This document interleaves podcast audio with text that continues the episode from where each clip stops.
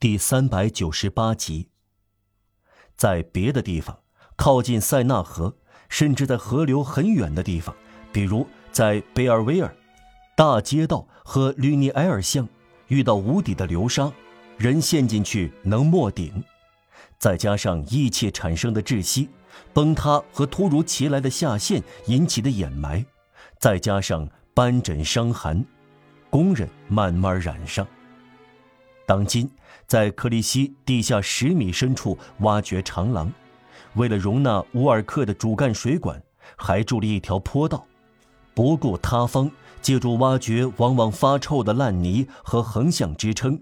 修筑了从济贫院大街到塞纳河的比埃弗尔拱廊，为了让巴黎免遭蒙马特尔的暴雨冲击，又为了给殉教者城门附近九公顷的死水塘开个泄水口，在十一米深处，在四个月内日夜修筑，从布朗什城门到奥贝维利埃路的下水道，见所未见的是，在地下六米处没有开沟。就修建了鸟嘴杠街的下水道。做完这些事以后，监工莫诺去世了。在城市各个点，从圣安东尼横街到罗尔西纳街，修建了三千米下水道，通过努街的支道排出桑谢埃莫夫塔尔十字路口积存的雨水，在流沙上灌注石块和混凝土，建成了圣乔治下水道。指挥过纳扎雷特圣母院支道艰难的降低泄水道工程，然后工程师多罗去世了。这些英勇的行动比战场愚蠢的杀戮有用的多，却没有战报刊载。一八三二年，巴黎的下水道远非今日的规模，布吕纳索起了推动作用，但是要等到发生了霍乱，才决定后来完成的大规模重建。比如说起来惊人的是一八二一年，像威尼斯那样称为大运河的主干道，水湖间那一段是死水，而且还是敞开着的。直到1823年，巴黎城才从自己的腰包里找到27万零八十法郎六升丁，这是覆盖这段见不得人的地方的必须费用。名为战斗，居内特和圣芒德的三个蓄水井。连同排水口装置、排污水渗井、净化管道，直至1836年才建成。巴黎的下水道整修一新，正如上文所说，四分之一世纪以来扩展了十多倍。三十年前，在六月五日至六日的起义那个时代，许多地方还几乎是旧下水道，不少街道今日是隆起的。当时是有裂痕的，在街道或十字路口呈斜面的地方，往往看到方形的粗大铁栅盖，由于人的践踏而擦得锃亮，马车走过十分危险而滑溜，会使马摔倒。桥梁公路的正式用语给这些斜坡和铁栅盖起了意味深长的名称，叫路沟。一八三二年，在一系列街道——星星街、圣路易街、神庙街、神庙老街、纳扎雷特圣母街、美丽库游乐园街、鲜花河滨路、小麝香街、诺曼底街、聘路桥街、沼泽街、圣马丁郊区街、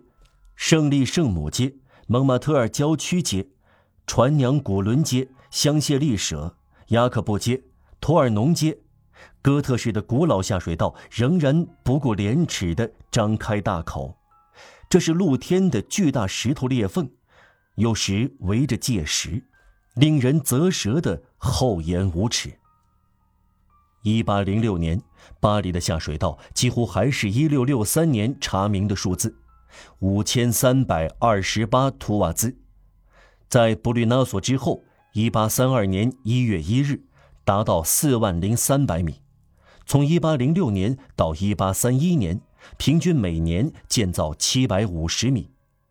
此后，每年建造8000甚至1万米长廊，混凝土打地基用碎石和水硬石灰搅拌砌成，每米造价200法郎。如今，巴黎60法里的下水道和4800万法郎，除了卷首指出的经济进步，严重的公共卫生问题也与巴黎下水道这个巨大问题相关。巴黎夹在水层和空气层之间，水层窝在很深的地方，但已经被两次钻探触摸到，是由夹在白垩层和侏罗纪石灰岩之间的绿砂石提供的。这层水可以用二十五法里为半径的大圆盘来表示。许多溪流渗水到那里。在格勒奈尔的一杯井水里，可以喝到塞纳河、马恩河、约讷河、瓦兹河、埃纳河、希尔河、维耶纳河和罗瓦尔河的水。水层是卫生的，它先从天而降，然后由地下集上来。空气层是有碍健康的，它来自下水道。下水道的各种异气混合到城市的呼吸中，因此有这种难闻的气味。从粪堆上取点空气，经过科学的检验，比巴黎上空取到的空气更加的纯净。在特定时期取得进步之后，机械完善了，又获得启示，便可以用水层净化空气层，就是说要冲洗下水道。要知道，冲洗下水道意味着将污泥归还土壤，将粪便送到土地，将肥料送到田野。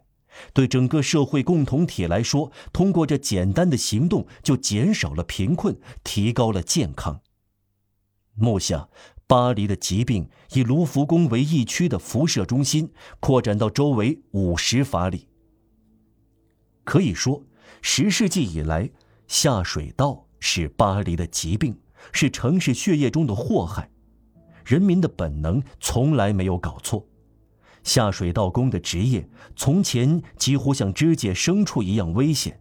一样令人厌恶、令人畏惧。长期让刽子手去干，让泥瓦匠下到这恶臭的坑道里，必须出高价。掘井工人把梯子放下去要犹豫再三。